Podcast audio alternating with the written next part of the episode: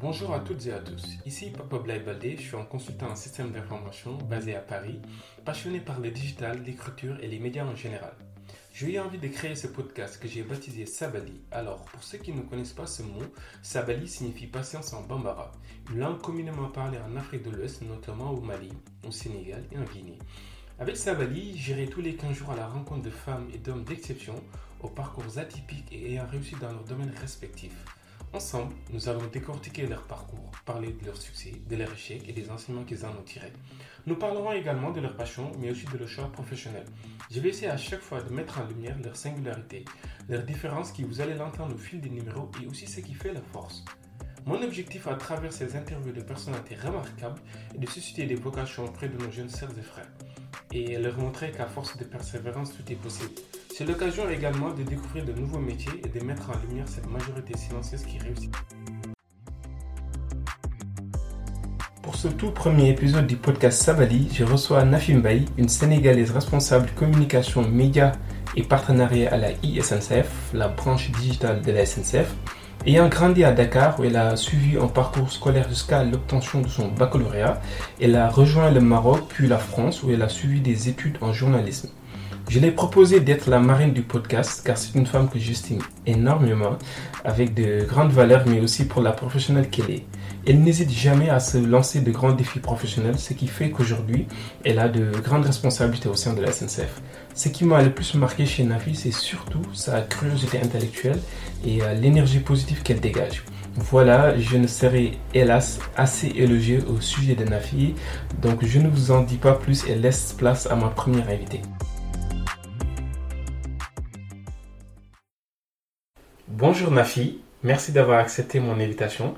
C'est un plaisir pour moi que tu sois non seulement ma première invitée, mais aussi la marraine de mon podcast. Comme tu le sais, ce podcast est destiné euh, particulièrement aux jeunes, donc notamment les, filles. Euh, en préparant cet entretien, Nafi, il m'est venu à l'esprit de nombreuses questions. Mais avant de parler de ton parcours, j'aimerais te poser une question d'actualité. Euh, la SNCF a été l'une des entreprises à avoir souffert de la crise du Covid-19 avec le confinement qui s'est traduit avec une baisse drastique du trafic. Quel impact cela a eu sur ton quotidien, aussi bien professionnel que personnel? Euh, D'abord, merci, euh, Papa Blay. Bonjour, bonjour à tous. Euh, merci euh, bah, de me faire cet honneur, hein, de, de, de, me, de, me, proposer d'être la marraine de ton podcast. J'en suis très, très honorée et donc merci beaucoup et bienvenue à Sabali, j'ai envie de dire, hein, dans le milieu des, des podcasts.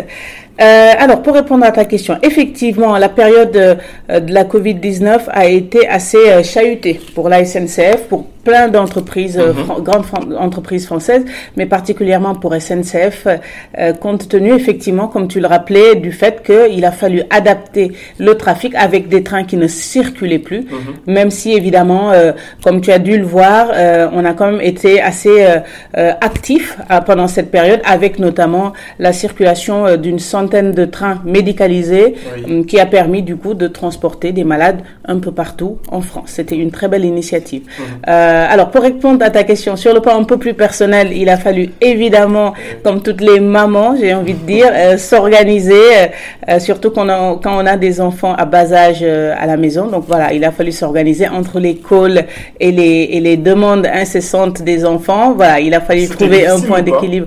Oui, oui, c'était pas évident. J'avoue que surtout les premières semaines, c'était vraiment assez épique, hein, j'ai envie de dire. Mais bon, c'était très bienveillant finalement avec les personnes euh, avec qui j'étais en réunion parce que tout le monde était de fait dans la même situation. Et voilà, il était, il était commun d'entendre des cris d'enfants euh, pendant qu'on qu'on discutait de sujets assez sérieux.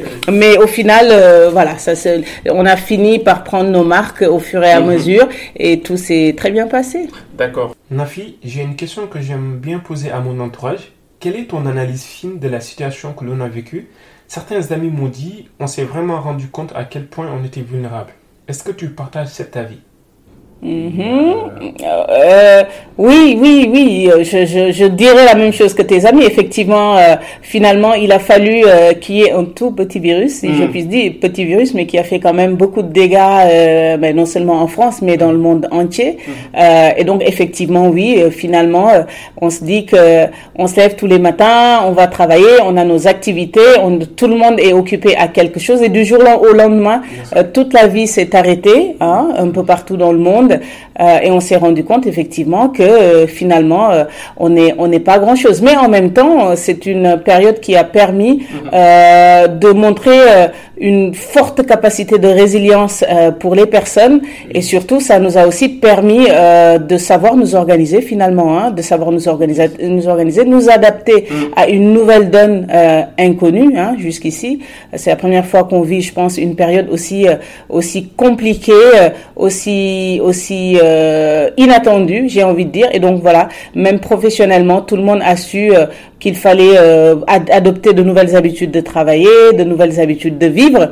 Et donc, en ce sens-là, on peut dire que, on va dire que c'est le bon côté euh, de cette période euh, dramatique qu'on continue de vivre, parce qu'on voit bien que le virus est en train de, de ressurgir. Il n'était jamais parti, mais là, on voit que ça repart, d'où d'où les, les, appels à la vigilance et à continuer de faire en sorte de, de le stopper. D'accord. D'ailleurs, tu as dit une chose qui m'intéresse beaucoup, c'est la façon dont la crise nous a poussé à refaire notre euh, euh, manière de travailler en fait. Et euh, aujourd'hui, par exemple, il y avait beaucoup d'entreprises qui étaient assez rigides, assez réticentes sur l'idée de faire du télétravail.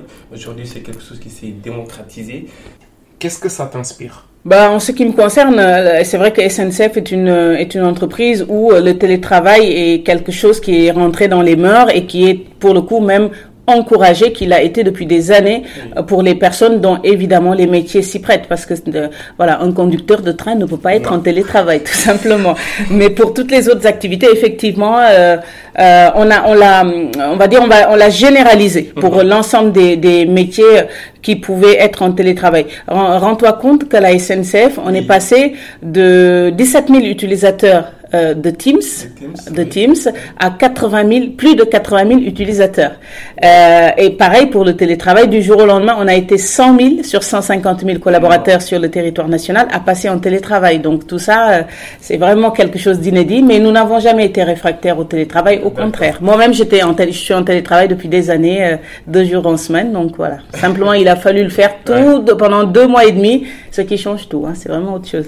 Excellent, excellent. Si tu veux bien, Nafi, on va rentrer dans le vif du sujet. Je voudrais que tu te présentes à nos auditeurs en nous expliquant ton enfance et ton environnement familial. Alors, je suis euh, sénégalaise d'origine, née à Dakar, euh, dans un quartier euh, situé dans la capitale qui s'appelle la Sikap Karak, donc un quartier assez populaire finalement, avec plein de communautés, qui se côtoient mhm. dans la paix et la bonne humeur. Donc, je suis née d'une grande famille de neuf, neuf enfants quand même, avec un papa qui était qui est professeur à la base. Hein. il est dans, il était dans l'enseignement et quelques années plus tard, il s'est reconverti dans les transports et la logistique. Mhm puisqu'il a créé sa boîte de transit. Voilà. Et puis une maman qui était euh, professeure d'enseignement ménager. Tu me demandes peut-être en quoi ça consiste. Euh, elle était, euh, elle avait en fait, elle, elle, travaillait dans une école où on enseignait aux jeunes filles à avoir un métier, donc à savoir cuisiner, faire de la couture pour après pouvoir proposer ce genre de service. C'était en quelque sorte une école de formation professionnelle orientée jeunes filles, c'est ça? Orientée jeune fille, absolument. Donc c'est un petit clin d'œil peut-être à Sabali, mais oui, tout à fait. Euh, et donc du coup, euh, elle apprenait aux, jeunes filles à, à, à pouvoir se, se, se, débrouiller, à acquérir en tout cas des, des, connaissances et quelque chose qui leur permette de pouvoir euh, travailler à leur propre compte. D'accord, ok, très bien. Mais est-ce que en fait les deux professions des parents avaient un impact sur toi, le fait d'avoir un père instituteur. Bon, après, tu m'as dit que plus tard, il a travaillé un peu dans, dans le monde du transport et aussi une maman enseignante aussi, on peut dire ça comme ça. Est-ce que ces valeurs euh, euh, plutôt orientées éducation Est-ce que c'est quelque chose euh, qui t'ont tout à fait, tout à fait. très tôt Tout à fait, tout à fait. Mes parents étaient très euh, à cheval sur les études, hein, euh, que ce soit mon père comme ma mère qui me traînait, je me souviens, dans toutes les écoles privées catholiques pour essayer de me trouver une inscription. Mm. Elle était vraiment très à fond sur les études et ils m'ont beaucoup encouragé à poursuivre mes études, à y aller à fond, à me, à donner le meilleur de moi-même. Mm-hmm. Donc oui, oui, je peux dire qu'ils ont eu un, un, fort impact sur mon développement et sur sur sur les études que j'ai pu mener euh, quelques années plus tard. D'accord, très bien. Et du coup, est-ce que très petite déjà, tu avais des, des vocations de, de métier? Ah oui, oui, oui. Moi, très très vite, j'ai, de, le plus loin que je me souvienne, quand je me souviens de ce que j'avais envie de faire quand j'étais enfant, mhm. c'était vraiment journaliste. Ah oui? Oui, oui, oui. Je me souviens notamment que notre maman nous avait amené, mes, mes soeurs et moi, euh, euh, à la RTS.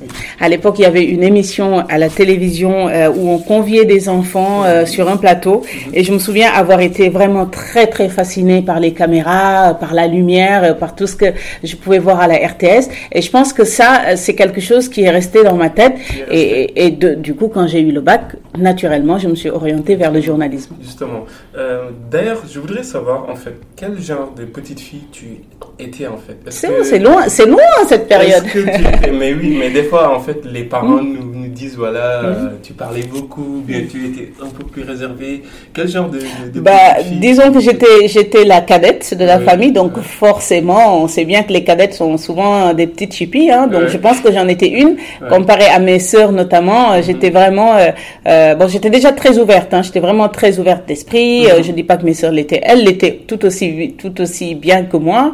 mais toujours est-il que voilà, très vite je me je me suis émancipée, on va dire, hein, je me suis émancipée, j'ai pris ma liberté de telle sorte que juste après le bac, j'ai tout de suite quitté le Sénégal pour le Maroc, on y reviendra peut-être tout à l'heure. Mais oui, oui, je pense que j'étais assez dissipée, assez joyeuse et, et... mais néanmoins euh, bien, bien éduquée quand même, je hmm. pense, euh, malgré tout. D'accord. C'est difficile hein, de se, de s'auto-juger. Euh. je, comprends bien, je comprends. Et puis c'est une question pas très facile. Il y a quelque chose qui, qui m'intéresse beaucoup aussi, c'est que et puis on en parle tout le temps. Hein, c'est souvent les, les enfants des, des, des, professeurs, des enseignants, souvent sont de très bons élèves.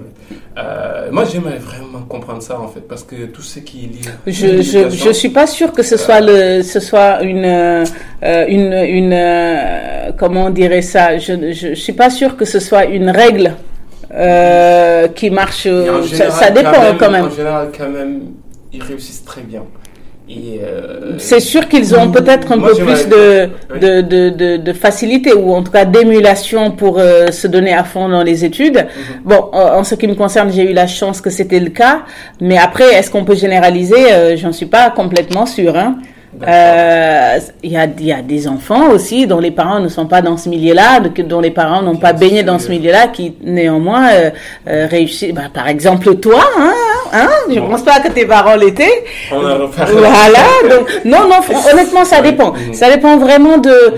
euh, de de, bah, de l'état d'esprit des parents, de la manière dont ils conçoivent mhm. l'éducation, de la place qu'ils accordent à l'importance de l'éducation dans la famille. Euh, je, je, crois que ça ça dépend plus de ça en fait. Et puis aussi des capacités des enfants et de leur envie mhm. euh, de se de se surpasser pour euh, pour réussir dans, dans les études en fait. Hein. De la motivation, hein, Pour, pour être plus clair. ok, et d'ailleurs c'est ce qui me pousse à te demander euh, de parler de ton parcours scolaire Universitaire Non, de ton parcours scolaire. Ah, ah au Sénégal, du coup. Hein. Euh, oui, oui, moi j'ai été dans les écoles euh, dans les écoles privées catholiques hein, pour la plupart de ma scolarité. J'ai été euh, notamment à, à Sainte-Bernadette hein, pour l'école primaire, ensuite à, à Anne-Marie Javoué, et ensuite j'ai été ah bah, à la toute fin, euh, mon bac je l'ai passé à Yale Soren, donc c'est un groupe privé mais néanmoins non catholique, mais c'est là que j'ai eu mon baccalauréat en dans les années. Mais parle-nous un peu euh, style d'élève que tu étais Plutôt très bon élève euh, bah, Pour tout ce qui est littérature, lettres. D'accord, de la, suite. bah, il est évident que pour tout ce qui est lettres, littérature, français, c'était vraiment ma, ma, tasse de thé. J'étais passionnée de, de français. C'est une langue que je que j'aimais beaucoup. Hein. Donc forcément, et puis je, je pense que j'étais pas mal en français, hein, ce que mes, mes professeurs me disaient à l'époque. Un peu moins en maths quand même. c'est un petit cliché quand même. J'ai pas envie d'insister là-dessus. Euh, les femmes seraient sur la littérature, les hommes euh, plus mathématiques, etc. Donc non, j'étais... Aborder avec toi. Bah, on, y, on y reviendra avec plaisir. Donc j'étais pas mal en français, donc euh, naturellement, c'est peut-être pour ça aussi que j'ai eu quelques facilités quand il s'est agi de faire des études en journalisme. D'accord. Et donc si j'ai bien compris, donc tu as eu ton baccalauréat au Sénégal. Au Sénégal. Voilà. En série L. Série L, absolument. Série A, ça s'appait à l'époque. Hein. On n'était pas en ah série L. Je me vieillis, mais voilà, à l'époque, on parlait de série A. Les D, tout à fait, tout à fait, tout à fait. D'accord, ok, très bien. Et donc, du coup, tu as eu ton baccalauréat en 2000. Non, tu veux que je le précise En 96, c'est ça? Tout à fait. Je ne tiens pas à le dire, mais oui, oui c'était en 96. Ok. Et euh, pourquoi avoir fait le choix de, partir en fait au, Maroc. C'est vrai que j'aurais pu rester au Sénégal, d'autant qu'il y a une excellente école de journalisme mhm. euh, à Dakar qui s'appelle le, CESTI, hein, qui, est, qui est bien connu. Mhm. Euh, bah, D'ailleurs, j'en profite pour faire une petite incise et, rendre hommage à Babacar Touré, dont on a appris le décès ce matin, euh, qui est voilà une grande figure de la presse sénégalaise, notamment à l'origine de la création de Sud FM, hein, le premier groupe de, de, de radio, privée au Sénégal les années 80, un peu 2000, 85, 86. Donc voilà, c'était vraiment, euh, et d'autant que j'ai travaillé pour Sud FM, donc euh, ça me touche particulièrement. Donc pour répondre à ta question, euh, effectivement, après le bac, j'avais deux choix. Je pouvais soit aller aux États-Unis, où il y avait déjà deux de mes frères qui étaient installés, ou rester aux trois choix finalement, ou rester au Sénégal, ou encore aller au Maroc. Maroc, l'avantage c'est que c'est pas très loin du Sénégal. Il y a de très bons, euh, très bonnes écoles, euh, notamment une bonne école de journalisme. Donc j'ai choisi de, de m'installer là, euh, enfin de m'inscrire là, et puis de faire mes, mes deux premières années mon DEC de journalisme à Casablanca. D'accord, ok. Et j'aimerais que tu nous parles de cette expérience au Maroc. C'était la première fois que tu que j'allais au Maroc, absolument. Oui, non, non, j'avais fait des petits voyages en Gambie, tu vois, dans des pays un peu limitrophes, mais effectivement que je que j'habitais seule surtout, hein, que je quittais le foyer euh, familial, euh, voilà, euh, toute jeune fille fraîchement diplômée. Donc, mais c'était c'était passionnant. C'est vraiment une période qui a été très importante dans ma formation et dans mon cursus, etc. Donc, et le Maroc, c'est mon pays d'adoption. C'est un pays que j'adore, que j'ai pas mal sillonné. Donc, je connais pas mal le, le, royaume chérifien, comme on dit. Donc, j'y ai fait mes premières armes dans le journalisme. Donc, j'ai j'ai fait mon deux là sur place. J'ai travaillé aussi dans la presse marocaine. Euh, Est-ce que tu peux nous en parler? Ah oui, c'était c'était une expérience assez intéressante. J'ai travaillé dans la presse écrite marocaine notamment. Donc ce qui m'a euh, donc j'ai été à la Gazette, à la Gazette du Maroc, ça s'appelait. Il y a un, hebdomadaire aussi assez international qui, qui est assez connu qui s'appelle Maroc Hebdo International où j'ai fait un petit passage et enfin le journal qui est aussi un magazine qui était, je sais pas s'il existe toujours, un magazine assez connu. Mhm. Euh, et après quelques années dans la presse marocaine, j'ai obtenu un poste d'attaché de presse euh, à la chambre de commerce belgo-luxembourgeoise à Casablanca. Ah, voilà, donc puisque je connaissais un peu la presse marocaine, donc c'était assez intéressant comme comme expérience. Mhm. Et puis euh, au bout de, de, un peu moins de deux ans, je me suis dit quand même le journalisme me manque mhm. et c'est sûr qu'un bac plus deux quand on veut être journaliste, c'est vraiment très très limité. Euh, donc je me suis dit bon, je vais, je vais, regarder en France ce qui peut se faire et puis j'ai envoyé mon ma candidature euh, dans, dans à l'université Paris 10 Nanterre où là j'ai été prise pour euh, j'ai eu l'équivalence pour faire une licence et maîtrise en information et communication. Donc je suis restée là, j'ai fait une maîtrise et une, une, une licence puis une maîtrise. D'accord, ok. Euh, comme tu sais, l'objectif de ce podcast aussi c'est donc justement voilà de susciter des vocations Très louable objectif d'ailleurs. Ah, c'est gentil. Et puis aussi, donc, euh, d'aider nos, nos, jeunes frères et sœurs. À trouver leur vocation, surtout dans la partie orientation en fait. Et donc du coup, moi, j'aimerais comprendre comment s'est opéré le, le, choix de, de, l'université Paris 10 parce que voilà, j'imagine que tu t'es pas réveillé un matin en disant voilà, je vais euh, déposer. non, oh que non. Non, non. Euh, juste, non, non, c'est, je, me, je me souviens avoir fait une recherche, hein, j'avais fait une recherche documentaire et puis eu une amie aussi qui était à Paris euh, qui me donnait des informations sur par rapport à ce que j'avais envie de faire, euh, mm-hmm. donc qui m'avait conseillé de, d'essayer de, de, tenter le, la, licence de Nanterre, donc est, voilà, somme toute une, une bonne université, hein, euh, comme la France peut, peut en avoir. et du coup, j'ai tenté ma chance et, et ça, ça fonctionne et l'équivalence a pu s'obtenir, mais je pense que ça a été facilité aussi par le fait que j'avais travaillé, mm-hmm. donc en plus d'avoir eu le doc de journalisme au Maroc, j'avais quand même de l'expérience euh, comme journaliste sur le terrain euh, au Maroc. Donc je pense que ça, puisque et, comme euh, dans cette formation-là, on avait pas mal de cours de presse écrite, mmh. donc je pense que ça, ça, ça a facilité les choses, quoi, en fait. Hein. D'accord. Ok, très bien. et comment s'est passé ce deuxième choix de, de changement du pays, en fait? Comment tu l'as vécu? Parce que moi, en fait, je suis très sensible à, à ça parce que euh, mes premières années en France euh, ont été très dures. Donc, ah euh, du coup, voilà, c'est l'occasion aussi de partager une expérience pour permettre aussi aux jeunes qui vont, qui, qui, qui, vont passer leur bac bientôt, qui uh-huh. vont sûrement changer de. Ouais, ouais, tout à fait. oui, mais c'est clair que quand on vient de s'installer dans un pays, c'est quand même pas évident. Même si au Maroc, quand même, il y a eu les, quelques, passé, oui, passer les quelques mois de, de dépaysement hein, qui mm. sont normaux et puis surtout d'être loin de la famille, c'est difficile mais après, euh, euh, la vie aidant, euh, les activités, les, les études, on n'a pas trop le temps de se de s'apitoyer sur son sort, j'ai envie de dire. Mais effectivement, c'était une bonne transition, en tout cas un grand changement de quitter le Maroc pour arriver en France. Mais comme il y a comme le changement thermique. Le changement, oui, ça pour le coup, on l'a bien senti, on l'a bien senti. Mais du fait qu'on avait, j'avais déjà quitté le Sénégal, donc il y a déjà eu ce première, cette première rupture avec mon pays d'origine. Bon, arriver en France, c'était, j'ai envie de dire, dans la continuité, euh, c'était dans, dans, voilà, dans la suite logique des choses. Donc ici, euh, voilà, ça s'est très bien passé, hein, mais ma scolarité ici, j'ai aussi fait euh, des stages, notamment à RFI, qui, très intéressant. et donc ça m'a permis finalement de me mettre le pied à l'étrier assez facilement dans le milieu de la presse, euh, de la presse euh, française. D'accord, justement, euh, tu me fais une bonne transition parce que j'aimerais te poser une question concernant tes expériences professionnelles les plus significatives. Est-ce que tu peux revenir sur les faits marquants euh, bah, les faits marquants, bah, avant, avant euh, j'en ai pas parlé, mais j'ai après, après ma, ma maîtrise, j'ai quand même fait un, un, un troisième cycle.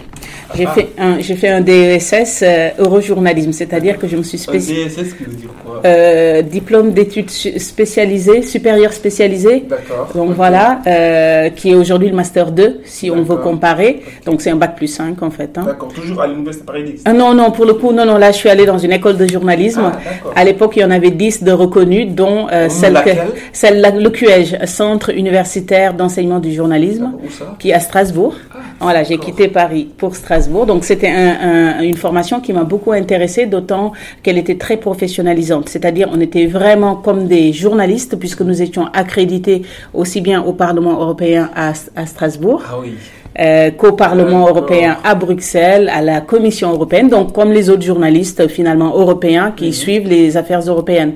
Donc on suivait les briefings euh, des, des, des porte-paroles des, des, commissaires à Bruxelles notamment euh, tous les midis. On suit les conseils européens des chefs d'État. Donc c'était vraiment une expérience euh, assez une, des études intéressantes et puis une expérience qu'il était euh, tout autant. D'accord, ok. Et j'aimerais revenir un peu sur cette expérience à Bruxelles et Strasbourg. À la Commission européenne. Mhm. Euh, c'est quelque chose qui, qui m'intéresse parce que voilà, euh, on regarde ça tout le temps, surtout De loin, de loin, on n'y comprend pas grand-chose à la machine européenne. voilà, avec les plans de relance euh, mhm. qui se sont âprement mhm. discutés récemment.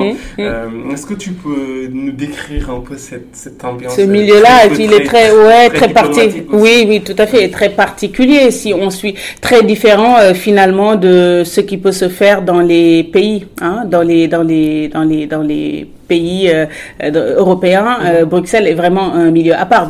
Et ce qui est intéressant, c'est tout ce brassage culturel de langue, linguistique. Donc c'est vraiment assez intéressant cette culture du compromis au Parlement quand il y a un, un projet de loi qui arrive sur la table des eurodéputés, une directive, un projet de directive, comme on le dit à Bruxelles. Voilà, les, les compromis entre les groupes politiques, etc. Donc c'est vraiment très fascinant. C'est vraiment en même temps compliqué, hein, compliqué à, à, comprendre et, et, appréhender. Mais finalement, c'est très intéressant aussi d'être, de voir la France euh, à l'aune de l'Europe, de la grande Europe. Et ce qui m'intéresse aussi, c'est que j'imagine euh, en tant qu'Union européenne, donc euh, tu as pu peut-être croiser des, des personnalités. Ah oui, oui, des, des grands. Tu as interviewé. Tout à fait, des grands noms. De la... Oui, oui, j'ai notamment interviewé euh, bah, Valéry Giscard d'Estaing, hein, ah ancien président de la République, voilà, qui était président du Conseil euh, du Conseil euh, européen à l'époque. Euh, j'ai eu Michel Rocard, qui était député européen à l'époque. Et qui était ancien premier ministre. Ancien premier ministre français, absolument. des figures anglaises aussi. Mm-hmm. Glenis Kinnock, qui est une eurodéputée britannique mm-hmm. et qui était la patronne, la présidente de la commission, on va dire commission développement, hein, pays ACP, Afrique, Caraïbes, Pacifique. et donc, comme mon mémoire était sur les relations entre l'Afrique, entre l'Union européenne et les ACP. Donc je l'ai interviewé pour euh, bah, avoir sa vision de l'aide au développement, euh, etc. Et j'ai accompagné euh, sa délégation à, Brazzaville pour un sommet des ACP. Donc c'était assez intéressant. si tu devais retenir quelque chose en deux, trois mots sur cette expérience enrichissante quand même mmh, mmh. au sein de l'Union européenne, ce serait quoi?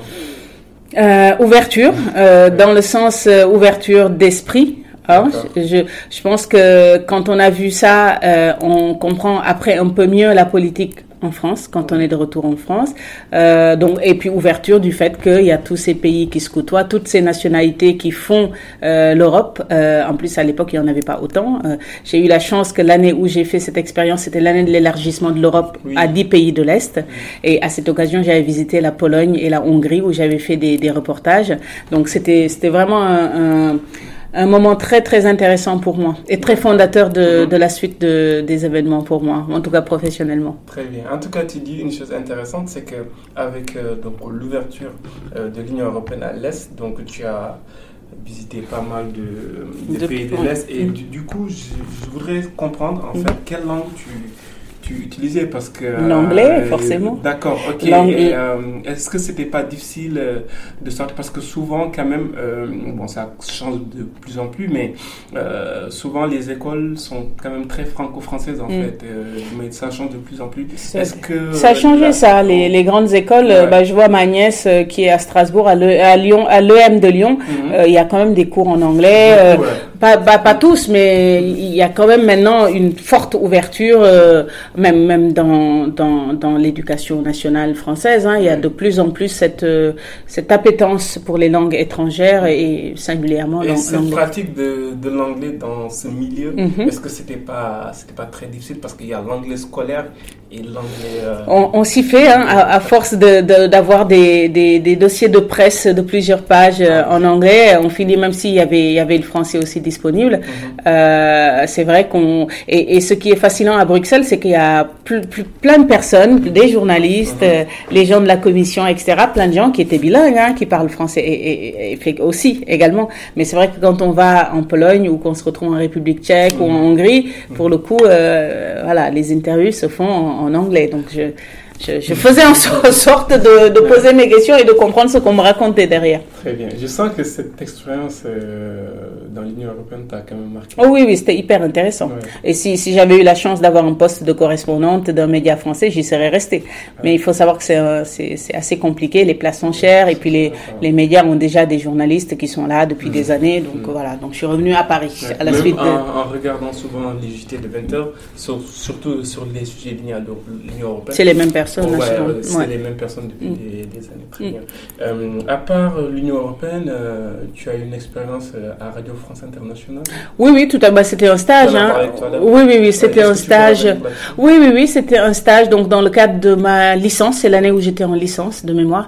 Et du coup, c'était intéressant parce que j'ai travaillé dans trois services de RFI, euh, la rédaction euh, Afrique, euh, rédaction euh, rédaction reportage et surtout euh, politique française. Donc ça c'était assez intéressant puisque j'accompagnais la, la, journaliste titulaire aux sorties par exemple du Conseil des, des ministres à l'époque. Donc c'était assez intéressant de voir comment les médias se bagarraient pour avoir la petite phrase du ministre qui a le, son sujet, voilà, qui se voit absolument avec les perches, une petite bagarre. Donc c'était c'était intéressant à, à, suivre. Et du coup, est-ce que d'un point de vue tâche, euh, tu, peux nous dire qu'est-ce que tu faisais exactement comme type de...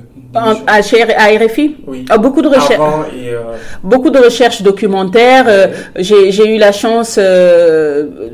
tout ça n'est pas, très frais dans ma tête parce que ça fait très longtemps.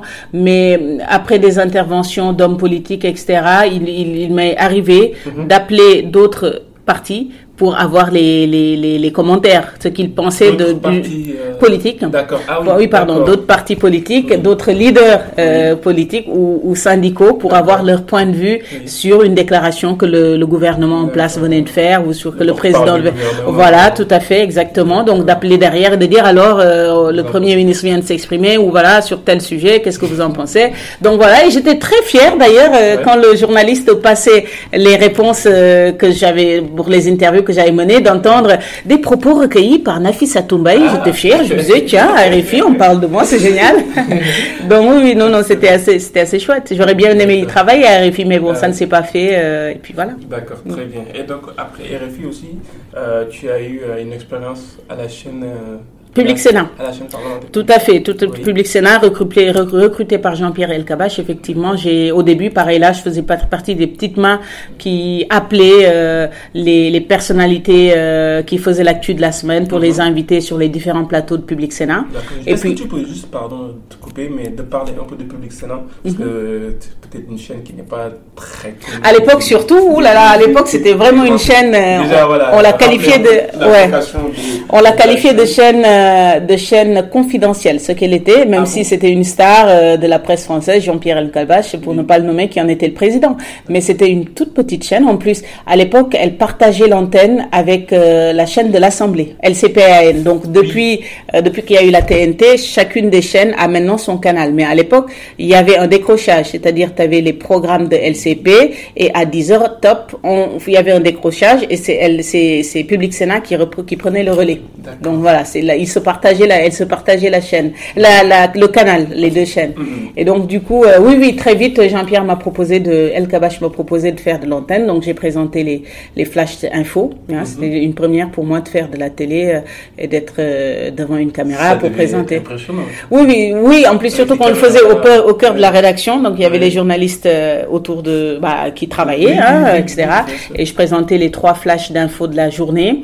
Euh, en parallèle, je présentais aussi une émission qui passait sur France 3, mhm.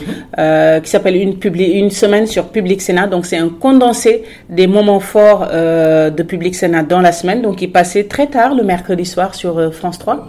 Euh, et donc, c'est une sorte de revue de presse de ce qu'on a pu voir sur Public Sénat.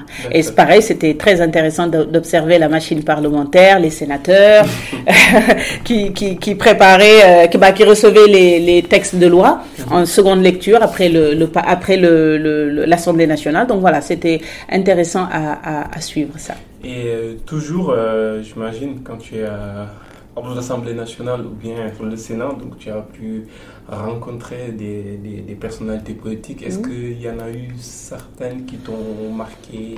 Mm, marqué. Euh, tu retiens de cette. Euh, euh j'ai eu ma, ma, petite heure de gloire, j'ai envie de dire. Ah, oui. oui, à Public Sénat. Là, pour le coup, j'étais à la sortie du Conseil des ministres, non pas comme journaliste stagiaire, mais comme journaliste. Et j'ai pu suivre le sauvetage d'Alstom en direct par le ministre de l'économie de l'époque, qui était Nicolas Sarkozy, ah. euh, futur président, n'est-ce pas? Donc oui, oui, c'était intéressant de l'interviewer et j'ai eu la chance que dans les caméras, les, les micros tendus, c'est ma question qui avait été prise. Donc j'ai, il a répondu qu'à ma question, donc qui a été euh, reprise, euh, voilà, qui a été reprise par tous les médias. Donc on était plutôt content de ça. Mais voilà, c'est une autre euh, période ça. Hein. Il y a eu Dominique de Villepin aussi à mon micro, sorti Conseil des ministres à l'époque toujours. Euh, il, donc, voilà. il, était à l'époque Premier ministre, tout à fait. Ok, très bien. il y a quelque chose qui m'intéresse, c'est la prise de parole. Mmh. Le fait d'être au, public Sénat. Est-ce que tu peux enfin, est-ce que tu peux donner quelques conseils en fait en matière de, de, prise de parole? de prise de parole? Parce que c'est pas c'est un exercice pas très simple. Ça Il y a des personnes qui sont très talentueuses hein, mm. et euh, par contre qui sont souvent tétanisées euh, à l'idée de, de, prendre la parole. Ben, c'est pas facile hein, mm. de, de, de, prendre la parole, ni... mais c'est, ça s'apprend. Hein, il y a des techniques aujourd'hui qui s'apprennent très bien, que ce soit en termes de respiration, que ce soit. Mais, mais ça, c'est la forme, j'ai envie de dire. Avant tout, si on soigne le fond, si on sait euh, ce dont on a envie de, de parler, voilà, comme on dit, l'appétit vient en mangeant. Après, c'est la forme qu'il faut soigner, euh, la, la, diction, la manière de le dire, bah, comme, mm-hmm. comme on le dit, ce qui se conçoit bien, euh, voilà, etc., etc. Donc, euh, donc oui, c'est, c'est, c'est de l'exercice, ça s'entraîne. Les, les hommes politiques s'entraînent, les chefs d'entreprise s'entraînent.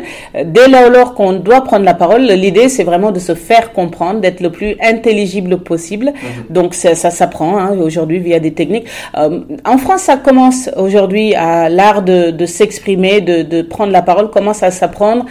Un peu moins que ce qui se fait aux États-Unis. Euh, tout à fait. Ouais, c'est ça, absolument. tout à fait, tout à fait. Voilà. Ça, malheureusement, c'est pas comme aux États-Unis où effectivement ça fait partie du cursus entier des étudiants. On le, absolument, on leur apprend absolument à storyteller effectivement. Donc, euh, mais ça commence à, à, changer. Et puis j'ai envie de dire que la jeune génération a beaucoup plus de cran que nous et c'est ils ont des facilités que nous n'avons pas forcément quoi. C'est vrai. En plus, c'est facilité euh, avec euh, les réseaux les sociaux. réseaux sociaux, absolument. voilà, tout à fait, les snaps, etc. Quoi. Donc, très bien, très bien. Il y a il y a une question pardon, que, que je voudrais te poser. C'est parce que quand on parle de prise de parole, forcément, on, on parle de, de journalisme. Mm-hmm. euh, comment tu définis le métier et comment tu... tu Lequel des métiers? Journalisme? Ouais. Mm. Attention, je je suis plus journaliste hein, aujourd'hui. Je suis dans la com maintenant. Mais, tu l'as exercé. Je l'ai exercé, tout à fait. donc, forcément, tu as une, tu as une expérience. Parce que, en fait, des mm. fois, je trouve que les comment dire, les personnalités euh, politiques ou bien même le, les stars du showbiz, hein, euh, souvent ils taclent un peu les journalistes en disant voilà. Ah oui, c'est le, c'est un métier d'écrier, c'est sûr. Je trouve que voilà, des fois on, on, tape beaucoup quand même sur le métier et euh, on peut pas se passer quand même, euh, voilà, du. Surtout, surtout aujourd'hui où. Surtout en ce moment, oui. Surtout aujourd'hui où tout le monde se dit journaliste. Il suffit d'avoir une euh, son smartphone à un moment où il se passe quelque chose. C'est pas Au moins toi c'est professionnel. Mais effectivement, il y a plein de gens qui s'improvisent journalistes. Hein. Il se mm. passe un truc. Tiens, tiens, j'ai mon téléphone. Hop, hop, je prends une petite photo, je le mets sur ma chaîne YouTube ou je le mets mm. sur les réseaux sociaux. Mm. Mais c'est pas ça du journalisme. Hein. J'ai envie de dire, le journalisme c'est sérieux comme métier ça s'apprend déjà à l'école. Hein, voilà, on, ça, ça, ça, ne s'improvise pas. Mm. Ça demande du sérieux. Il faut mener l'enquête. Il faut voir les pour, les contre, poser le pour, poser le, poser le contre, analyser, décrypter. Euh, voilà, c'est un métier en tant que tel. On peut pas mettre une image sur les réseaux sociaux sans décryptage, sans explication. Euh, voilà, et je pense que le, le, public ne s'y ne s'y ne s'y méprend pas. Donc c'est c'est un vrai métier et il faut rendre gloire, euh, rendre à César ce qui est à, à César. Mais est-ce qu'aujourd'hui, c'est pas difficile à l'heure des réseaux sociaux Si, si, c'est ce que je disais tout à l'heure. Bien sûr que si. Les, frontières sont assez poreuses. Oui, oui, tout à fait. Euh, quelqu'un qui est responsable d'une page Tout à fait. Oui, mais on fait, on fait quand même la différence entre une enquête du Monde euh, ou du Canard enchaîné ou de Mediapart avec euh, une information balancée sans aucune explication, sans aucun décryptage sur les réseaux sociaux. C'est pas la même chose, c'est pas le même métier, c'est pas le même média. Donc voilà On va poursuivre euh, toujours hein, tes, tes, différentes expériences professionnelles. Euh, donc après RFI, après Public Sénat, euh, donc tu as été chez Amiens Métropole. Oui, tout à fait. Oui, oui, la, la, la, métropole amiénoise, effectivement, où j'ai été, bah, qui était dirigée d'ailleurs à l'époque par Gilles de Robien, qui était ministre des Transports en même temps. Donc j'ai été journaliste, j'ai couvert l'actualité donc de proximité, on va appeler ça, des 33 communes qui composent cette qui composait à l'époque cette, cette, métropole, parce que je pense qu'il y en a plus aujourd'hui. Donc c'est l'actualité de tous les jours hein, de ces de ces petites villes là. Euh, c'est quelque chose que j'ai fait pendant un an et demi euh, avant de donner ma ma dème pour revenir à Paris. Paris me manquait trop et j'en avais marre de faire l'aller-retour euh, entre ah. les deux villes. Et donc j'ai je suis revenue à Paris où je me suis mise à chercher un boulot euh, pendant quelques mois. Très bien. Et donc revenu à Paris. J'ai fait des piges. Non, pas tout de suite. J'ai ah, fait des piges en attendant de trouver un boulot dans des petits canards un peu business. Et ensuite, effectivement, euh, une amie qui a fait ses études à l'école de journalisme de Lille, mhm. comme ça se passe beaucoup comme ça, des offres d'emploi sont publiées dans les anciennes, par les anciens des, des écoles de journalisme. Donc, je pense que c'est comme ça aussi dans le milieu des ingénieurs. Et donc il y avait la SNCF cherche pour trois mois euh, un journaliste pour couvrir l'actualité euh, interne, etc. Donc je me suis dit bon pourquoi pas trois mois. Je viens de Amiens Métropole où j'ai beaucoup traité les questions de transport, mhm. notamment euh, toute la transformation de la gare. Donc c'était vraiment j'avais même une rubrique mhm. sur ce sujet-là. Donc je me suis dit tiens je me lance. Donc j'ai envoyé mon CV. Je me souviens on m'avait dit la personne qui, qui recrutait la rédactrice en chef, elle m'avait dit non non j'ai déjà, je me suis déjà, je sais déjà qui je vais prendre, j'ai j'ai clos les, les j'ai clôturé les entretiens, c'est terminé. Donc j'ai tellement insisté qu'elle m'a dit bon écoutez passez mais honnêtement je vous promets rien. Donc je suis venue, euh, j'ai insisté, euh, j'ai passé euh, un entretien qui s'est sans doute très bien passé, elle m'a donné un test d'article à écrire sur la sur fond de dossier de presse. Donc je pense que ça lui a plu. Et voilà contre trois mois ça fait 13 ans que je suis là. En tout cas, j'ai bien aimé en fait la manière dont tu as frappé la, la porte pour entrer. Mhm. Quand, la, quand la porte était fermée, je suis passé par la fenêtre. Pas mal. Et euh, voilà, moi je trouve ça vraiment très très courageuse parce que euh, franchement euh, c'est pas évident c'est pas mhm. c'est pas évident et la manière dont enfin moi je pense que en ce qui concerne la SNCF le fait mhm. de travailler un peu dans le monde du transport euh, que tu connais bien, n'est-ce pas Voilà, mais en fait, je me dis euh, que c'était prémonitoire, en fait. Parce pourquoi que déjà. C'est moi qui pose des questions maintenant. tu as vu pourquoi euh, c'était prémonitoire Tu m'as dit que ton père donc, ah, oui, oui, dans tout le transport et que pendant bah ton expérience au, sein de Radio France Internationale, oui. tu as une fois interviewé Nicolas Sarkozy. Pour le sauvetage d'Alstom, absolument. Le sauvetage eh bien, Gilles de Robien à donc Amiens. Ah, et où j'ai beaucoup traité, qui était ministre des Transports. J'ai envie de dire, mon cher euh, Pape, que tu as des talents de psy. Parce que je t'avoue que je n'avais jamais fait cette, euh, ce, ce, lien entre mes différents parcours. C'est vrai que ça me... Moi, à la limite, si on, spontanément, si on me posait la question quel était le fil rouge de mon parcours, j'aurais dit politique, mhm. naturellement. Mhm. Politique française particulièrement, et peut-être européenne un peu. Mais effectivement, l'autre, les transports ont eu, euh, je m'en étais pas rendu compte, euh, quand même un, un petit euh, impact sur mon parcours. Oui, oui, tout à fait. Bah, bah, je l'assume, alors maintenant je le garde. D'accord. Et tu penses que ces différentes expérience que tu as eue euh, avec le papa qui, qui mm. travaille dans le transport et puis, le fait d'avoir couvert quand même euh, un sujet à l'époque euh, mm. qui, occupait le devant de la scène, est-ce que c'est voilà, des petites expériences de gauche à droite qui t'ont aidé euh, bah oui, on apprend. de ta carrière oui, oui, on apprend toujours forcément hein, de ces de ces expériences, c'est sûr. Hein. Ce que j'ai pu faire il y a dix ans, aujourd'hui, me sert encore.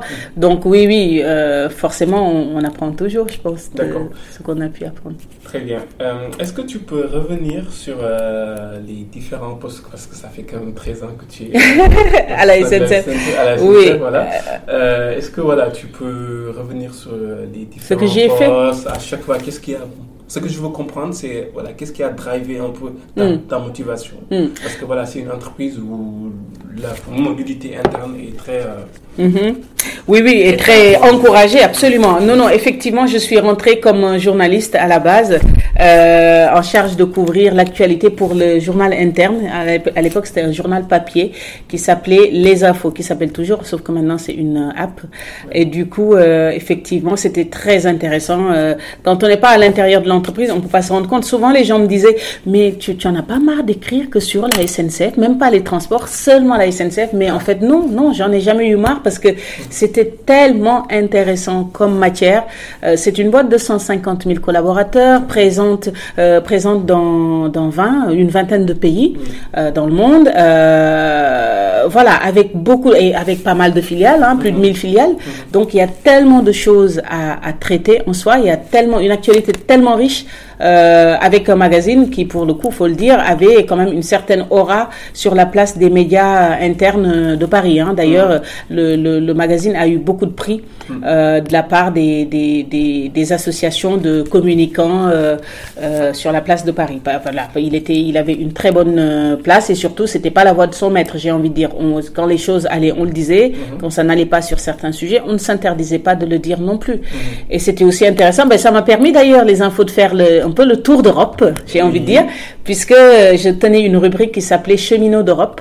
Et au cours de cette rubrique, j'ai bah, sillonné euh, les chemins de fer euh, européens. J'ai été euh, bah, chez nos voisins, Italie, Espagne, Belgique, Londres. Donc à chaque fois, l'idée, bah, Suisse, etc. L'idée c'était d'aller interviewer trois. J'allais, j'embarquais un, photographe. On passait une journée sur sur place. Mhm. Et là, j'allais interviewer trois métiers. Et l'idée, c'est après, c'était après de comparer ces métiers à la manière de faire chez nous. C'est quelque chose qui m'intéresse. Oui, c'était hyper intéressant. D'aller euh, voir. Euh, de benchmarker, bien sûr. C'était. Et donc, du coup, qu'est-ce que tu as euh, oh, ça dépend des. J'en ai eu, il y a eu une, quinzaine de, pays euh, qui ont été euh, traités, donc ça, ça date de loin hein, ce que tu me demandes, mais effectivement c'était intéressant de, de, constater que par exemple les noms de, de conducteurs, par exemple, n'étaient pas les mêmes. On, on leur donnait pas forcément les, les conducteurs. voilà, pouvaient avoir. On leur donnait des, des codes peut-être? Oui, non, c'était pas les codes, c'était les titres des, des jobs ah. qui pouvaient changer d'un pays à un autre et puis les manières de faire, surtout les gestes métiers qui n'étaient pas toujours les mêmes. Chez nous, on faisait comme ça, dans l'autre pays, on faisait. Et c'est, ce sont ces différences-là que je que je donnais à voir. Mhm. Sans compter que euh, je vais te dire que ça m'a permis, c'est bizarre, hein, enfin c'est bizarre, c'est original, mais grâce aux infos, j'ai interviewé quand même euh, Spielberg. Ah oui, ah oui, oui, ah, oui, oui. ah ben je te l'ai pas dit, j'ai même une photo, je, je te l'enverrai, j'ai une photo qui, oh, orne, je l'ai retrouvée hier, c'est marrant, je l'ai retrouvée hier en faisant le, le, ménage à la maison. Euh, oui, effectivement, Spielberg. Dans quelles circonstances Ouais, on, ouais, ouais, on peut, ouais, ben voilà. Donc euh, être aux infos à la SNCF m'a permis d'interviewer Spielberg. En fait, il était, il était partenaire, euh, euh, il sortait son film Tintin. Et donc notre filiale, euh, notre filiale Thalys, Bruxelles, euh, enfin belge, euh, Thalys était sponsor de ce film-là. Et donc Spielberg a fait le voyage entre Bruxelles et Paris pour l'avant-première et donc on m'a envoyé, j'étais très volontaire, on m'a envoyé pour aller le rencontrer à Bruxelles. Et ce qui était encore plus fort, c'est que Spielberg n'a accordé qu'une seule interview. Et devinez à qui Devine à qui Voilà, aux infos. Donc j'avais plein de journalistes. J'ai là une photo très marrante avec plein de journalistes asiatiques, euh, notamment autour de moi. Euh, tout le monde tend son micro et c'est à moi qu'il parle et c'est à moi qu'il répond. Et qu'est-ce que tu as posé Ah, c'est il y a longtemps, mais en fait j'avais appris. Euh, encore une fois, ce que je te disais, il faut toujours se préparer avant d'aller interviewer quelqu'un. Il y a du sérieux, etc. J'avais appris que sa passion, quand il était petit, c'était les trains et que c'est le, les trains finalement, il, il, il faisait des, il construisait des, des maquettes il faisait des maquettes de trains et que c'est ça, euh, au fil, au fil, du temps, qui lui a donné envie d'être réalisateur. Donc, je lui ai dit de me confirmer cette euh, information. Donc, il me dit, oui, oui, vous avez tout, comment vous le savez? Oh, how do you know that? Exactly. Donc, il me dit, oui, absolument, euh, j'ai bien commencé comme ça, mais je suis curieux, machin. Donc, voilà, c'était assez sympa. Et puis après, on a, on a fait le, on a pris le Thalys ensemble, un Thalys inaugural aux couleurs de Tintin, de Bruxelles Midi à Paris Nord comme quoi les chemins de fer. Oui, et il y avait même Gad Elmaleh dans ce train, puisqu'il était, euh, il, était dans le film. Oui, oui, oui, je pense. Tu te souviens de ça, euh, il y a quelques années? Ah, mais c'est excellent. Mm. Et donc, du coup, après. Euh, oui, voilà. Donc, après, après les infos, euh, on m'a proposé de m'occuper des hors-séries. Donc c'est des, des, formats un peu plus volumineux où là on décryptait vraiment un sujet. À l'époque on a fait un, un, numéro assez sympa sur la concurrence hein, qui va mm. arriver en France. Euh, et après cela, on s'est dit l'entreprise étant en train d'évoluer, on s'est dit pourquoi ne pas faire un peu comme le Parisien et ses éditions et créer un magazine avec des, des éditions profilées selon le métier, euh, mm. selon l'appartenance à un métier, à une activité, etc. Mm-hmm. Donc j'ai été euh, co-chef de projet de ce, de ce truc avec pas mal de copines pour préparer euh, pour préparer ça, recruter les journalistes qui allaient nous accompagner pour les différentes cahiers et les différentes éditions pardon. Mhm. Euh, c'était c'était assez chouette. Hein. J'ai mhm. fait ça euh, et à la j'ai été après l'adjointe de la rédactrice en chef mhm. qui ensuite a changé de poste. Je l'ai remplacée pendant deux ans et demi avant de, de faire autre chose à la SNCF toujours. Ah, t'écouter Nafi, en fait, je, je, me rends compte euh, à quel point la presse, la, la communication mm. est, vraiment euh, importante dans une entreprise parce que ah c'est vrai que quand on regarde la SNCF, euh, le premier réflexe qu'on a, voilà, c'est prendre son billet de TGV euh, pour partir en vacances ou bien relier de... De TGV ou de TER. on a de très belles destinations aussi en TER. D'ailleurs, même, voilà, c'est l'actualité. Voir en transilien. Il y a de belles choses à voir en Ile-de-France. Voilà. Ah, ah, je, fais un peu ma pub, désolé. donc, donc voilà, en fait, donc je savais pas que derrière tout ça, en fait, donc il y avait vraiment une vraie équipe de, ah oui, de com, de mm. presse. Très, euh, très professionnel, ouais, tout à fait. Tout à fait. Mm. D'accord, très bien. Et donc, la suite euh, On en était où? À la SNCF Oui, oui, donc je, voilà, donc après, après avoir été rédactrice en chef des, du magazine des infos, euh, j'avais envie de, la naissance de ma première fille, mhm. de ma fille, j'avais envie de, de voir autre chose de l'entreprise en fait. Hein. J'avais envie de sortir un peu de mon de ma zone de confort, on va dire. Et du coup, euh, j'ai postulé chez Fret SNCF, donc la filiale euh, de transport de marchandises, euh, pour couvrir, enfin pour pour m'occuper de la com externe et des médias. Donc j'ai eu la chance d'avoir le poste et du coup j'étais chez Fret pendant près de trois ans à faire du B2B, très très intéressant. Un autre même monde, hein, un autre monde, découvrir le milieu des chargeurs, comment comment on, on faisait pour transporter des marchandises en France ou encore avec nos filiales euh, en Europe. Là encore, on a des filiales euh, dans pas mal de pays européens. Hmm, ça, ça c'est peu, mais voilà. Euh, voilà, c'est une activité qui souffre hein, du fait de l'ouverture de la concurrence en 2006, mais qui qui fait de, en sorte de, de, bah, de, redresser la barre, voilà, à force de professionnalisme et de, de, de, voilà, et de volonté, j'ai envie de dire. Voilà.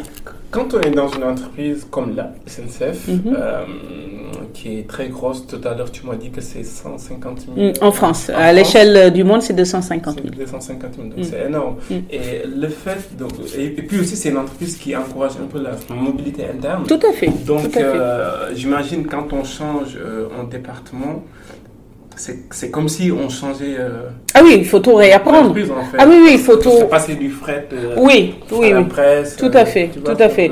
Non, non, c'est d'autant qu'effectivement, tu as bien fait de le souligner. J'ai fait pendant huit ans de la com interne exclusivement aux infos. Et donc effectivement, avec mon poste chez Fret, je me suis ouverte à l'externe et à ce que l'entreprise pouvait faire en, en, com externe vis-à-vis des leaders d'op, vis-à-vis de la presse, un volet assez important. oui oui, et c'était assez challenging, comme on dit maintenant, et assez, assez intéressant. Du coup, toi, qu'est-ce qui t'a motivé en fait? En fait, j'aimerais comprendre ce processus de. c'est une affaire de. Oui, non, mais je, je c'était pas un truc aussi sophistiqué. Hein. Je réfléchis, je bâtis mon plan de carrière, pas du tout. C'est des opportunités.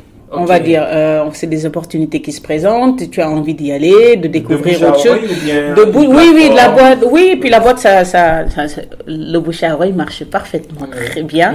Donc oui, oui, j'ai été. Euh, dès lors que tu fais savoir que tu as envie de d'autres choses, euh, les gens te t'appellent et te disent ah tiens, euh, au fait, il se passe, il y a beaucoup de solidarité entre les communicants. Mhm. Il y a tel poste qui se libère, est-ce que ça t'intéresse, etc. Donc chez Fred, particulièrement, c'est comme ça que ça s'est passé. On m'a appelé en me disant tiens, comme tu cherches, Fred cherche une responsable de la com externe. J'ai dit ah bon, donc voilà, donc j'ai contacté le DIRCOM, on s'est vu et, je le connaissais par ailleurs, donc ça s'est fait mhm. assez naturellement.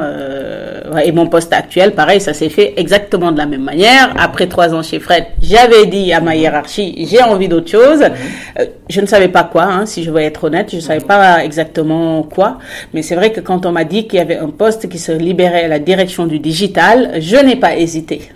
Justement, je voudrais m'arrêter là-dessus parce que passer euh, de la com au digital. Euh, je fais de la com digital, hein D'accord, de la com digital, mais il y a, y a digital quand même.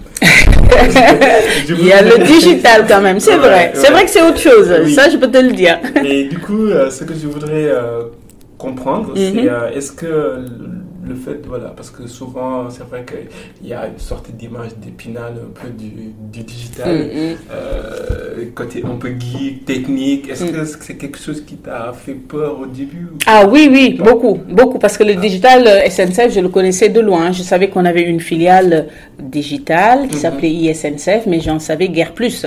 Donc c'est vrai qu'en arrivant ici au mois d'octobre dernier, euh, j'ai découvert un autre monde. J'arrête pas de le dire à mon boss d'ailleurs. C'est vraiment, au, au début, je ramais complètement Hein, entre, ah bah oui, entre tout ce qu'on fait en termes d'inno, euh, de, de, techno, avec tous nos, nos partenaires, tous nos partenariats, parce que je m'occupe aussi des partenariats euh, avec euh, avec des des, des, des, des, enfin des événements externes, des forums, etc. Dont Vivatech, oui, tout à fait. tout, tout ce monde des startups, voilà, toutes les fabs qu'on a qu'on a au cœur de SNCF. C'est vrai que c'est des choses que je découvre et que je continue de découvrir encore aujourd'hui. Hein, et c'est vraiment passionnant. C'est c'est voilà tout ce que la boîte fait en matière digitale, numérique même, j'ai envie de dire, puisque le digital, c'est pas que le, c'est pas que le digital, il y a aussi le numérique dedans, euh, avec une, une, tu le sais, tu en viens, une infrastructure informatique des télécoms très, très, très, très robuste à la SNCF. Donc tout ça euh, regroupe la communauté numérique euh, aujourd'hui chez SNCF. D'accord. Et ce virage à 180 degrés, qu'est-ce que ça t'a apporté sur le plan professionnel?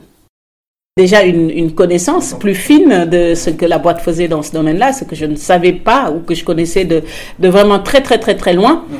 euh, et du coup, de rien que ça, moi c'est pour ça que je suis venue. J'avais envie de, de, découvrir ce, ce côté-là. Et puis de toute façon, c'est devenu le, numérique est devenu incontournable. Hein. Là, tous les postes maintenant sont teintés de connaissances en numérique, en digital, stratégie digitale, etc. Donc je suis venue pour ça et, et j'en suis ravie. Je, je, me régale tous les jours. J'apprends de nouvelles choses euh, et c'est c'est vachement intéressant. C'est vrai que le digital a, euh, comment dire, a pénétré l'ensemble des métiers. Ah bah oui, tout, ah bah, tout à fait, c'est ça qui est extraordinaire, euh, absolument. Un actif très stratégique. Tout à fait, tout à fait.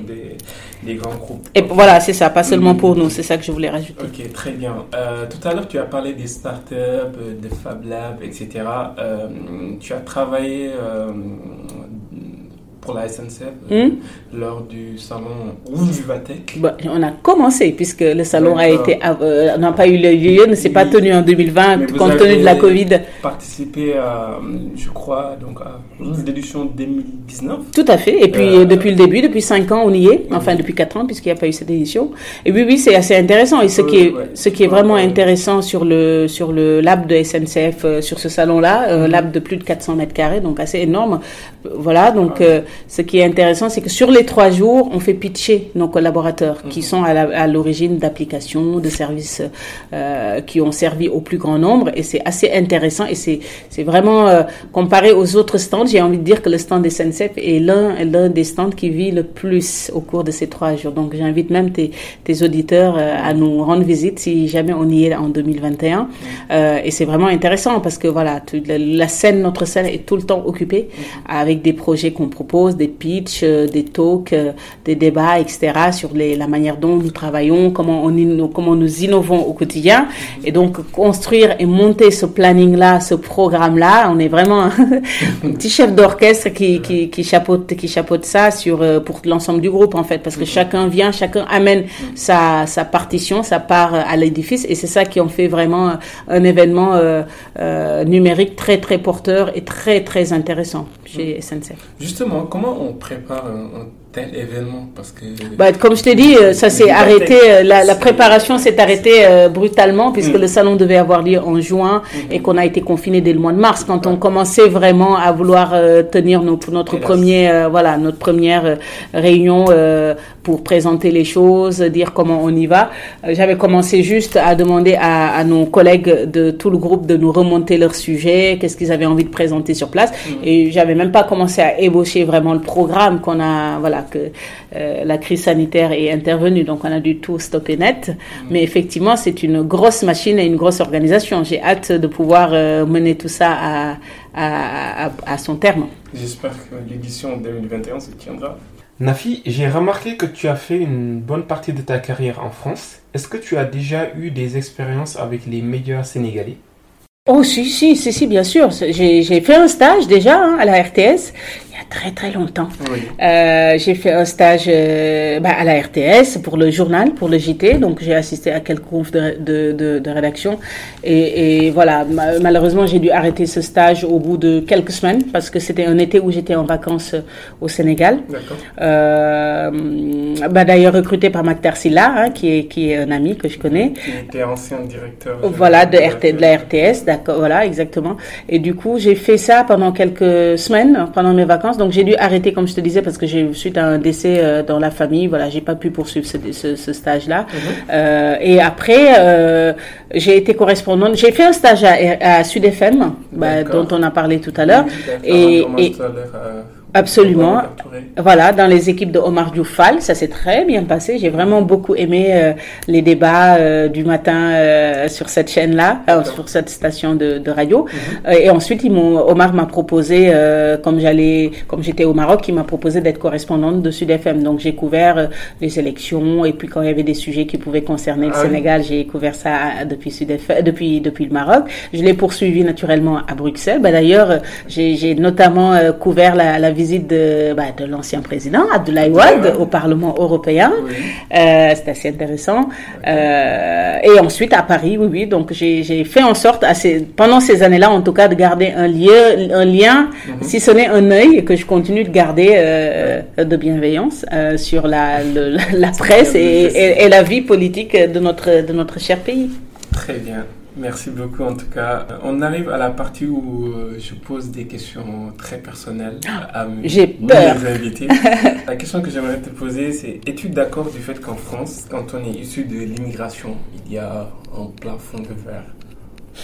Ou pas d'ailleurs mm, Je suis consciente du fait que quand on vit dans certains quartiers, euh, qu'on a un nom peut-être euh, connoté, je, il peut y avoir des difficultés à trouver des à trouver euh, sa place dans la société. Hein. Euh, mais moi, je pense qu'il faut aller au-delà. Je pense qu'il faut aller au-delà. Tout à l'heure, je t'ai dit euh, une phrase sans te dire que c'est pas vraiment de moi. Je t'ai dit, euh, je suis pas, je suis passé par la fenêtre. Je sais plus de quoi on parlait. Tu m'as dit, euh, tu es passé par la porte. Je t'ai dit, non, non, non, je suis passé par la fenêtre. Quand tu voulais rentrer à la SNCF. Et donc, je t'ai dit, ouais. Voilà, tout à fait. Je t'ai dit, oui, oui, la porte était fermée, du coup, je suis partie par la fenêtre. Alors, cette phrase-là n'est pas de moi, hein. Elle est de, d'une, d'une dame que je respecte beaucoup, qui s'appelle Memona Interman. Euh, pour ceux qui la connaissent pas, elle a été, euh, elle a été reporter de guerre. Euh, chez, sur France 3 pendant des années sur France Télévisions. Mhm. Et là, elle, a été euh, l'une des, des, membres de du CSA, Conseil supérieur de l'audiovisuel. Donc les sages qui, mhm. qui, par, qui décident euh, mhm. pour, les, pour les chaînes de télévision. Donc c'est elle, dans le cadre de mon mémoire de, de maîtrise, qui était sur les reporters de guerre femmes, en France, comment est-ce qu'on devient reporter de guerre? Parce que je t'avoue que c'est un métier qui m'aurait intéressé. À l'époque, j'y avais pensé, même si je suis pas sûre que mes parents m'auraient laissé faire. Mais voilà, c'est quelque chose qui me fascinait. Donc mon mémoire, je l'ai, je l'ai, je l'avais fait sur ce sujet-là. Donc j'avais interviewé Catherine Gentil, qui est journaliste, qui était reporter de guerre sur TF1, mhm. euh, une reporter euh, de guerre photographe également. Mhm. Donc j'avais, voilà, je voulais savoir comment on décide de, de, de, d'aller couvrir cette matière tellement mhm. dure, tellement dangereuse. Euh, et du coup, elle, Memona Interman, c'est à la fin de l'interview qu'elle m'avait qu'elle avait gentiment accepté de me donner. Elle m'avait dit à l'époque, euh, elle-même, elle est d'origine réunionnaise. Elle, est, elle, est, elle, vient de la Réunion. Donc, je lui avais demandé quelques conseils. Comment je fais après que après mes études, si je veux travailler, travailler dans les médias et tout? Elle, elle m'avait dit, n'oublie jamais ce que je vais te dire là, c'est que moi, j'ai eu des portes qui m'étaient fermées et je suis passée à la fenêtre, par la fenêtre. Donc, je te donne le même conseil. Si les portes sont fermées, passe par la fenêtre. Donc, j'ai envie de ressortir cette même phrase qui m'a poursuivi puisque ça fait une euh, très longtemps, je vais pas dire le nombre d'années, ça fait très très très longtemps qu'elle a été prononcée et elle continue malgré tout à me suivre. Mhm. C'est que quelque part, euh, c'est comme ça qu'il faut voir les choses. Il faut vraiment euh, persévérer, euh, se, se, se, donner à fond, euh, euh, tout essayer en fait, tout tenter, envoyer son CV, surtout faire ce qu'il faut avant, c'est-à-dire avoir les bagages qu'il faut, étudier, étudier, se passionner pour ce qu'on fait, et, et j'ai envie de dire que ça, ça paye, hein, ça finit. moi, je pense que aussi des fois les, opportunités, il faut les provoquer. Tout à fait. Oui, absolument. Je suis complètement d'accord avec ça. D'accord. Nafi, as-tu un modèle, un mentor?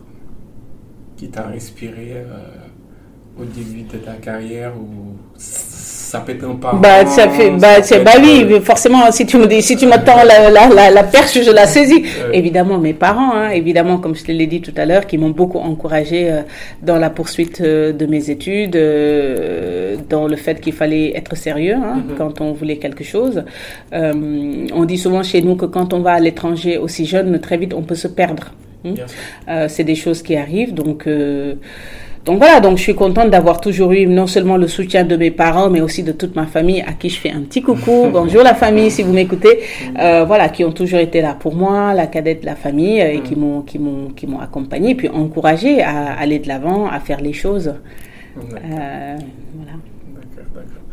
Euh, on ne peut pas parler de, communication sans forcément parler de littérature. Oui. Euh, j'ai vu que tu lis beaucoup. Oui. Euh, même si de moins en moins, avec ah deux enfants à bas âge, c'est compliqué, mais on trouve quand même des petits moments pour, pour avoir quand même un bouquin et, lire. quoi. J'aime beaucoup lire. Justement, je voulais te demander, en fait, est-ce que voilà, il y a, y a des bouquins qui t'ont marqué euh, Qui m'ont marqué, il y en a un tas, il y en a un tas, mais si je veux rester euh, dans le dans ton dans ton angle de de, de, de, podcast, euh, oui, ce que je peux encourager les gens à lire si ce n'est pas déjà fait. Euh, moi, j'ai été beaucoup touchée. Euh, je suis très admirative de la plume de, de la de l'americano euh, nigériane euh, Shimananda euh, mhm. Ngozi Adichie. Pardon pour la prononciation que je fais mhm. très mal, qui est une féministe auteure euh, qui a écrit des chefs-d'œuvre, dont mhm. Americana, qui est un super bouquin sur la vie d'une étudiante nigériane qui va poursuivre ses études aux États-Unis.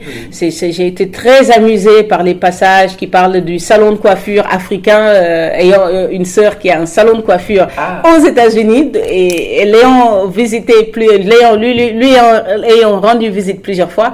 Donc c'est exactement la même ambiance qu'on retrouve. Ah hein. Donc oui, oui, c'est c'est tout à fait marrant. Donc au-delà de ça, oui, oui, c'est très intéressant ce qu'elle raconte. Elle a, elle a, elle a écrit aussi un bouquin pour donner des conseils à la petite fille d'une de ses amies pour euh, pour euh, à, qui donne des conseils à la maman pour bien éduquer son sa fille. Hein, loin des clichés un homme sait tout faire, une femme ne sait rien faire. Donc moi, je suis très inspirée par euh, ce qu'elle écrit et par ce qu'elle dit. Euh, je la trouve très, très, très, très forte. Euh, pour rester sur cette lignée-là, j'ai dévoré les mémoires de la première First Lady noire, Michelle Obama. Passionnant, la manière dont elle raconte, la manière dont elle a tout laissé tomber. Elle était en, en pleine en pleine, au sommet de sa gloire dans un cabinet d'avocats. Elle décide de tout. Elle, était en passe de devenir associée. Elle plaque tout parce qu'elle ne trouvait pas de sens à cela. Elle avait envie de faire autre chose. Donc, elle, elle avait envie d'aider surtout les jeunes.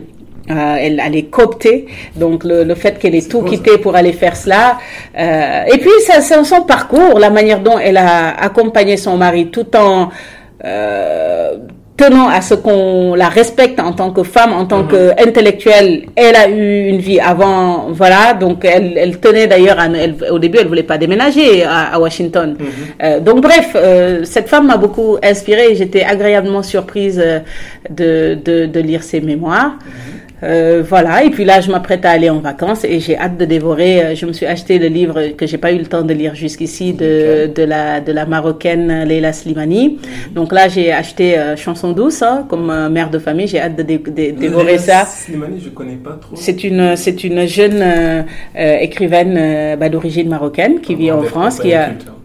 Mais non, pas du tout. Non, non, tu n'es pas obligé de, la, de, de, de- les connaître tous. Je les connais pas tous, tous les auteurs. Mais voilà, donc euh, c'est c'est un, c'est un livre qui m'a qui m'intéresse parce que depuis le temps que j'en entends parler, Chanson douce qui parle d'une euh, de la vie d'une euh, enfin d'une nounou qui garde deux enfants avec un attachement et un côté un peu je dirais pas macabre, mais bon, voilà. j'ai hâte de lire ce livre. Donc, euh, ça, ce sera mon livre de, ce, de cet été. Si j'ai le temps, je vais voir si ce que je peux ramener en plus pour euh, si mes enfants m'en laissent, euh, m'en laissent le loisir. Euh, Il y a un point qui m'intéresse, c'est euh, les trois. Un seul qui t'intéresse? Euh, Les trois, enfin les deux premières auteurs que tu m'as Hmm? cité tout à l'heure. Michelle Euh, Obama et euh, Shimananda, Shimamanda voilà, Ngozi Adichie. Ouais, moi-même, je- fais de mon mieux. Je m'excuse. Mhm. Euh, Je suis pas sûre qu'elle t'écoute, mais euh, on ne sait jamais, on ne sait jamais. Ton, elle parle français, donc. Oui, tout à fait. Elle a dit quelques mots, effectivement. Français. j'ai lu deux, enfin j'ai vu une interview d'elle. Ah, super. Elle est excellente, non? Ouais, si, si. Ah ouais, elle est brillante. Et euh, elle partage quand même euh, un dénominateur commun. que Avec qui elles sont- Avec Michelle Obama Ouais, Oui. C'est qu'elles elles sont très engagées en fait dans- sur tout ce qui est euh, lutte pour euh, les droits des femmes. Tout Et à fait. toi aussi, en te connaissant, je sais que c'est un combat qui t'est cher. Oui, très Et, très cher. voudrais voilà, que tu nous en parles un peu. Euh, Un combat, c'est c'est trop dire. Hein. Je, ne, je ne me bats pas, j'ai pas pris les armes pour, mais c'est vrai que euh, si on, ouais, j'ai du mal à te. Euh, oui, oui, oui, c'est ça. C'est bah, on a eu des débats enflammés, hein, tu le sais, dans le cadre privé. j'ai réfuté certains commentaires et certains, euh, certaines manières de, de voilà, de penser, de concevoir. Non, non, je pense que l'homme, euh, la, la- femme est tout à fait aussi capable que l'homme. Je trouve extrêmement dommageable et dommage euh, que du fait qu'on peut s'arrêter à un moment donné de sa vie pour faire des enfants, euh, euh, on ne nous paye pas la même chose qu'un homme. Donc je trouve ça euh, complètement euh, effarant et dommage. Donc heureusement, heureusement, les discussions en cours et la vie fait que l'actualité fait que ça tend à, à changer. En tout cas, le, le doigt a été mis sur ce problème-là, sur d'autres, avec d'autres. hein. Il n'y a pas que le problème salarial euh, qui fait qu'on voit très bien que, en tout cas, moi, je, je tiens à éduquer mes enfants dans ce sens-là. hein. La place de la femme n'est pas dans la cuisine et celle de l'homme au bureau. C'est pas comme ça. Bien sûr. Euh, mais toi, euh, comment tu penses, enfin, quel angle Mhm. euh, devrait-on mener ce combat intellectuel en Mhm. bonne intelligence? Parce que, alors, je rassure hein, les, Oui. les femmes qui m'écoutent. Euh, souvent, j'ai comme l'impression qu'on oppose deux Non, non, il ne s'agit pas d'opposer, Euh, absolument pas. Non, non. Voilà, mais aujourd'hui, en bonne intelligence, c'est aussi pareil, hein, enfin, avec aussi. Moi, je dirais que c'est juste- ce qui est, euh, racisme, etc. Ouais. Comment on doit. C'est une, c'est une, euh, dans les deux cas d'ailleurs, ça vaut, c'est une prise de conscience réciproque en fait. Hein. C'est une prise de conscience réciproque, un respect, euh, un respect, respect mutuel et réciproque et arrêter ces idées de penser qu'une femme euh, n'est pas capable de faire certaines, euh, certaines choses ou de faire de- de- la, la SNCF. On en revient encore à ma boîte, mais c'est une boîte euh, où tu vois des femmes euh, qui s'occupent des caténaires, qui sont à plusieurs mètres du sol, qui sont en train de, voilà, qui sont conductrices, qui sont etc. etc. Donc euh, voilà, Aussi, finalement il y a on peut. beaucoup d'initiatives internes. Oui, tout à fait, oui, tout à fait. Oui, oui, il y a, il y a un réseau féminin notamment, oui, oui, Mm. qui draine beaucoup, beaucoup de membres, d'hommes et de femmes, et d'hommes également, il faut le préciser. Et donc voilà, tout ce qui aide, tout ce qui peut concourir à changer les mentalités, euh, surtout chez nous en Afrique. Euh, je sais que voilà, les femmes qui veulent euh, défendre cette cause-là sont souvent un peu regardées de travers par certains, Euh, mais voilà, ça, on gagnerait quand même là aussi à à voir comment on peut on peut améliorer les choses hein, du, et donner à chacun la place euh, la place qu'il mérite amplement. Nafi, euh, je sais que tu as une passion pour euh, les livres. Oui. Euh, je voudrais savoir aussi, est-ce que tu en as d'autres? Euh, oui oui euh, oui oui j'adore la danse Ah. et en particulier Quelle orientale. Oui. Hein? J'ai d'ailleurs donné quelques cours euh, et j'ai dansé Bien. dans des, j'ai dansé dans des compagnies. Bon, je, je vois ton petit sourire et je t'arrête tout de suite. Il ne s'agit pas de la danse, euh, danser dans les cabarets euh, du Caire euh, ou dans le monde. Je pense, que je parle vraiment de la danse orientale, la belle danse orientale, danser dans des théâtres. Euh, voilà, euh, qui un art, hein, un art, un- de- une Mhm. danse très très riche, une musique encore plus riche. Mhm. Donc je- j'ai toujours eu une passion, même au Sénégal. Hein, J'écoutais beaucoup de musique, euh, de musique Orientale. Oum Kalsoum. Euh, Georges Ouassouf, euh, libanais, voilà, Mohamed El Atrache. Donc voilà, c'est une musique que voilà qui m'avait toujours inspiré, les mélodies, etc. J'ai toujours aimé. Je m'étais dit quand j'en aurai l'occasion un jour, je prendrai des cours. Et bizarrement, c'est pas au Maroc que j'ai fait ça. J'ai pas pris de cours au Maroc. J'en ai pas eu le temps ni le loisir. Et je pense qu'il n'y a pas des millions de de de, de, de, danseuses non plus. Mais c'était quelque part dans ma tête. Et du coup, quand je suis venue en France, et où là pour le coup, il y a une forte communauté de, de danseuses orientales et danseurs d'ailleurs. Euh, donc c'est là que j'ai pris des cours euh, au centre de danse du Marais notamment euh, et que j'ai eu la chance de participer à quelques compagnies un peu un peu amatrices et de, de, de me produire en, en- sur scène. Oui oui c'est quelque chose que j'aime beaucoup. Non, mais je, je n'ai pas dit mon dernier mot. Il faut juste que je, si j'essaie de caser ça dans le, dans le planning. Ok, ok. Bon, on arrive à la fin. Déjà, du- du oh, podcast, je suis triste. euh, donc de notre entretien. Euh, le mot de la fin, si tu avais un mot de la fin. Bah déjà, merci pour cette conversation qui m'a replongé à des années-lumière euh, de choses que j'avais complètement oubliées. Et donc, mot de la fin, tout simplement, moi, je te souhaite vraiment euh, euh, bon courage et bonne continuation pour ce, pour ce podcast. Et d'ailleurs, je fais une petite incise pour te féliciter pour cette initiative. C'est vraiment génial. J'ai vu que c'était le confinement qui t'avait inspiré cette ça. envie de faire ça. Et je pense que c'est un sujet tout à fait d'actualité et tout à fait majeur euh, de, de, bah, bah, de donner à voir des gens qui ont peut-être des, des parcours euh, atypiques euh, qui peuvent intéresser d'autres. Moi, j'ai hâte de découvrir les autres profils que tu vas nous faire découvrir au, poste, au, au, au fil de ton podcast. Et puis, je souhaite vraiment longue vie et j'espère qu'on va fêter ensemble le centième numéro, qui sait. Et, et bravo. Tu es la marraine, donc pourquoi Ah bah oui, je serais ravie de revenir, de revenir et même de faire les interviews avec toi si tu le souhaites, à double voix. Avec plaisir. Mais en tout cas, plaisir. bravo, Merci, félicitations. Et puis, euh, je salue tous tes auditeurs. Euh, je leur dis euh, de continuer à t'écouter parce que voilà, tu, tu es un jeune homme très, très Oh. intéressant, cultivé. Voilà, moi, je t'apprécie beaucoup à titre personnel. Et donc, merci. Et aussi, merci d'avoir fait de moi ta marraine parce que voilà. Merci beaucoup, merci de nous avoir écoutés jusque-là. Je partagerai toutes les notes de, de bouquins, des références. Avec plaisir. Je mettrai dans les, dans les notes pour les personnes que ça intéresse.